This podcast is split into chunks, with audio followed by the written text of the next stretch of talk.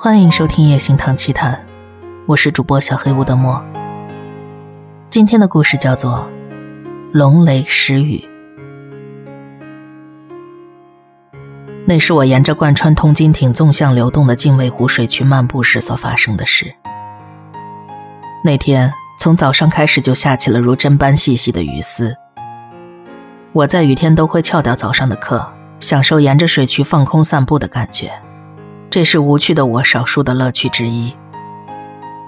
当我正悠闲地撑着伞在雨中漫步的时候，眼角余光不经意地瞥见了水渠中，似乎有什么东西在移动。我定住脚步凝视，发现水中有蛇一般的东西在游动。它细细长长的，身上的银色鳞片在水中泛着粼粼波光。我忘了此时正在下雨，寻找能下去水渠的阶梯。好不容易找到之后，我丢下雨伞，下到水中。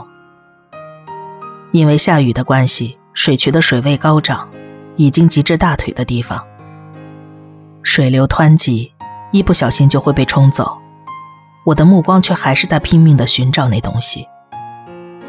啊，找到了！那是我至今为止从没见过的生物，像蛇，却非蛇。头上有分叉的角，而身上则是各处都有胡须一样的东西在水中摇摆着。我越看在水中游动的生物，就越发觉得它散发出一种优雅、高贵的存在感。我完全不觉得这东西有什么可怕。过来，我这样想着，便伸出手。那东西似乎感应到我的想法，一扭身就往我的指尖靠了过来。喂，你在那干嘛？从头上传来充满怒意的喝骂声。就在这个瞬间，那东西似乎受到惊吓，猛烈的摇摆它的身躯，逃回自己家似的钻入了我的指尖。鲜明的痛感在指尖、手腕、肩膀游走。我愣住了。不管我再怎么查看，那东西的身影就这么消失了。我向巡警谎称，刚刚是因为掉了钱包。他让我保证不会再随意下水之后才放我走。回家的途中，感觉左手有不易察觉的痛感在移动。我这才发现手肘内侧出现了奇妙的疤痕。那疤痕是蛇的形状，和那个生物非常相似。此时，那道疤痕扭了身，像是想逃离我的视线似的，在我的皮肤上以优雅的身姿游动。往手肘内侧逃去，我吓了一跳，惊讶地往手肘的里侧看去，发现他正悠哉地朝肩膀那儿逃跑。我呆了一阵儿，总算理解了自己现在的状况。看来，他寄生在我身上了。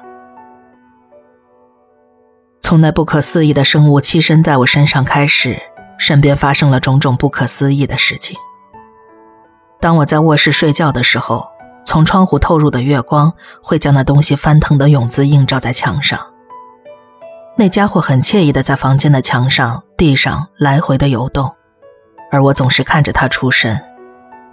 要是我出声唤他，他就会很高兴的扭动身体，滴溜溜的打转。而我泡澡时的情形是这样的：当我放松的将身子进入澡盆时，我自身没有做任何动作。澡盆里的水却扬起了水波，即使原本水量不足，水也会逐渐增加。明明我并没有做什么，很烫的洗澡水却在涌出后片刻变成温水了，实在是有点困扰。要说有显著改变的事情，那就是我完完全全的成了个雨男。怎么说呢？从那之后，我附近总是下着雨，只要是外出。肯定会刮起风雨。梅雨季已过，其他的城镇都在因为持续的晴天、水量不足的事烦心。我所在的城镇却已经连续下了两个星期的雨，再这样下去，怕是会造成水患的。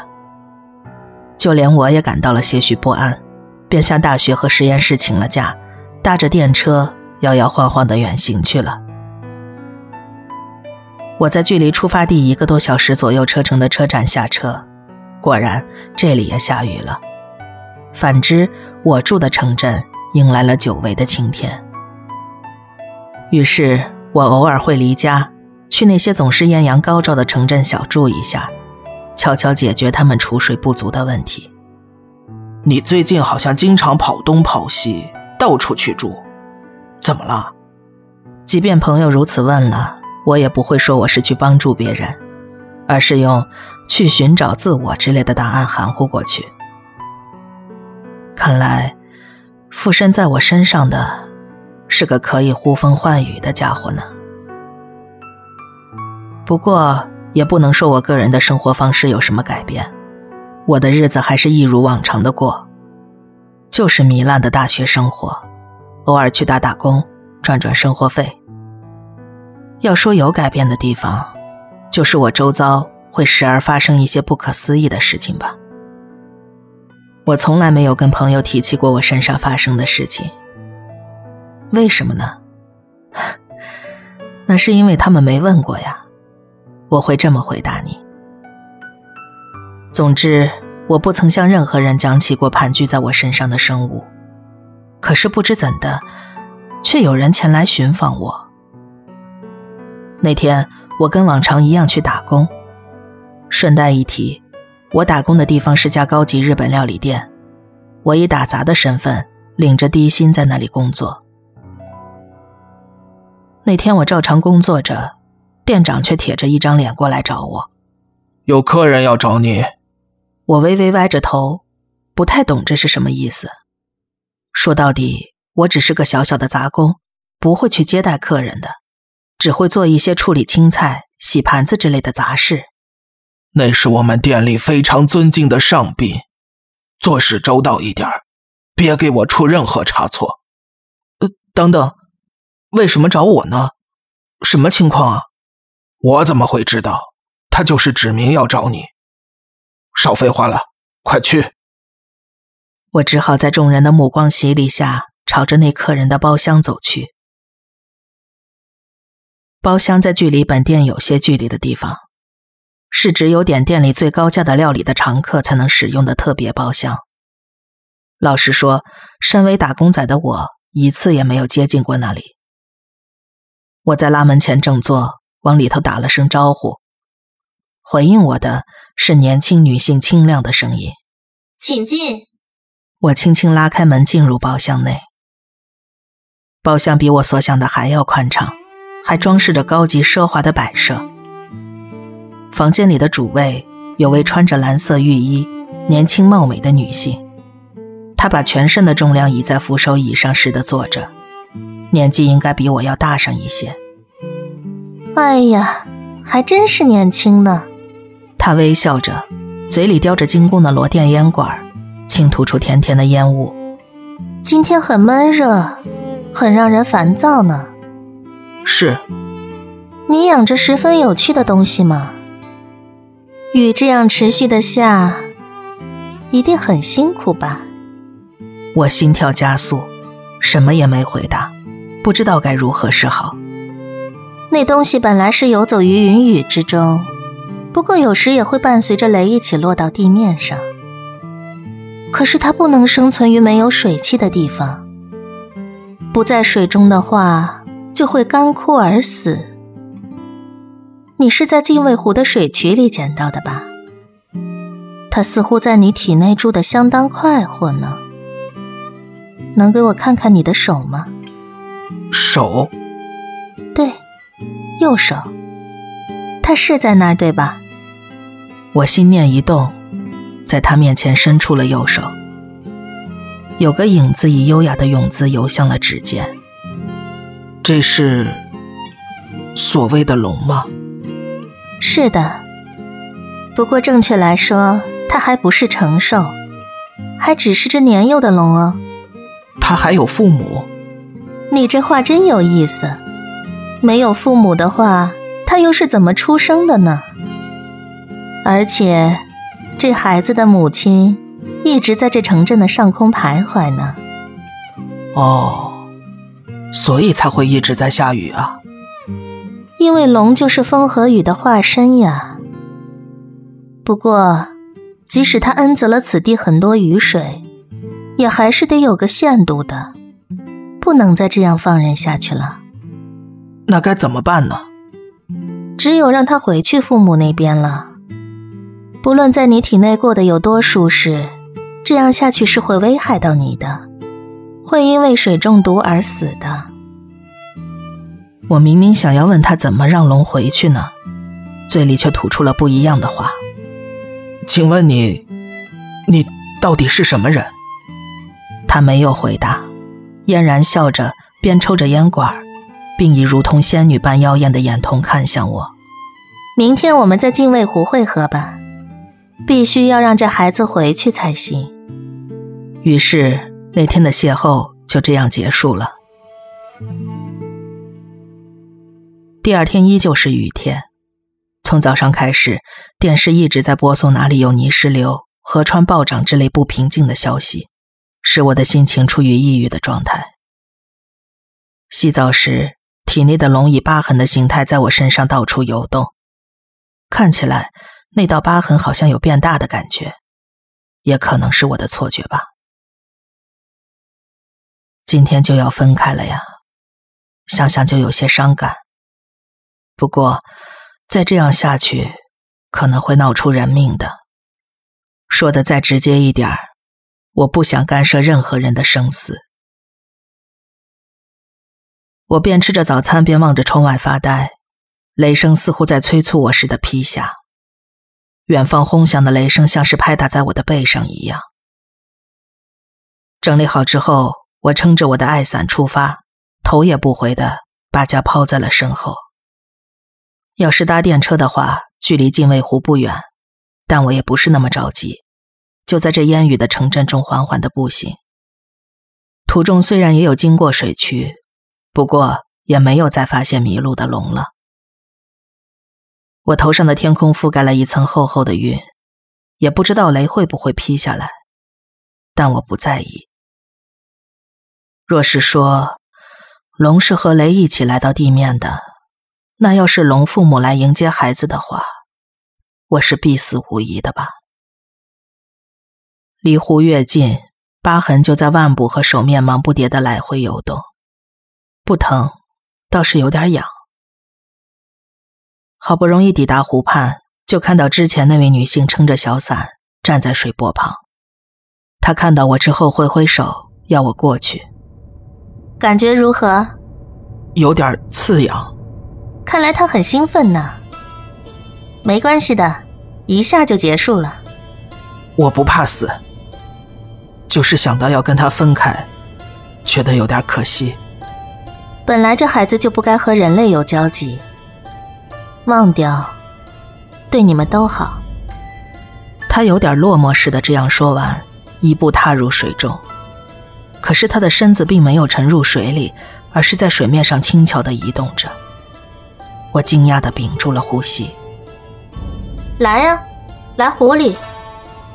我当然无法像他一样在水面上行走，只能在刺骨的湖水中艰难的前进。水实在是太冷了，我不禁发出了呻吟。为什么你能在水上走呢？是啊，为什么呢？他闪烁其词，似乎有些愠怒。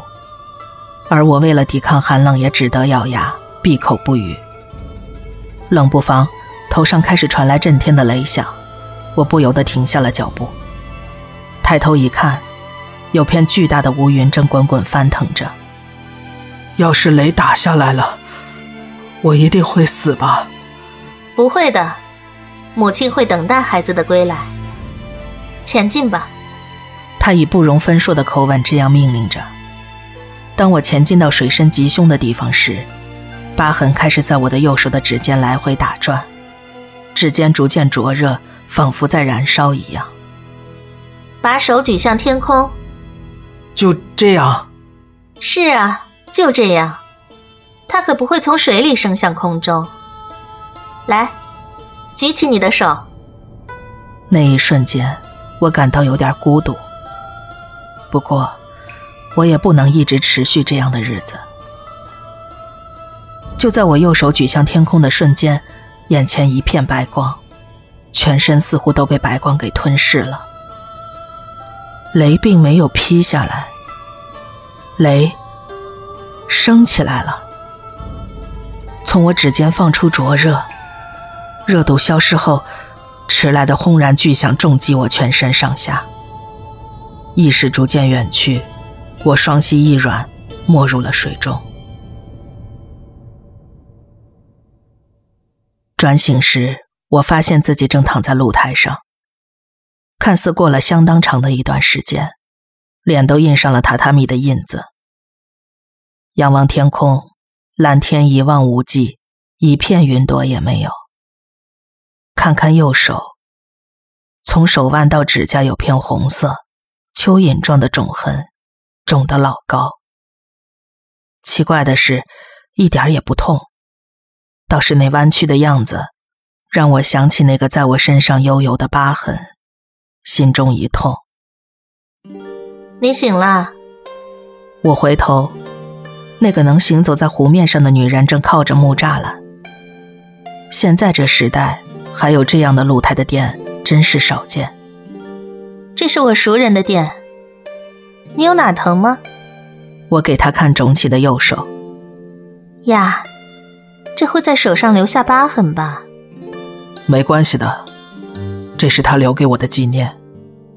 那个景象真是很壮观呢，从你的指尖射出一道雷，击走至天空的样子，非常美哦。托你的福，当时我真觉得自己要死了。他咯咯笑着，从怀中取出看起来很贵的雪茄。作为祝贺，来试试味道吧。我还未成年呢。还是你想干一杯？要是你想和我拼酒量的话，我只能苦笑，接过雪茄叼着，点起火。不要把烟吸到肺里，你会呛到的。吸了一口，甜到发麻的味道麻痹了舌尖。味道很棒吧？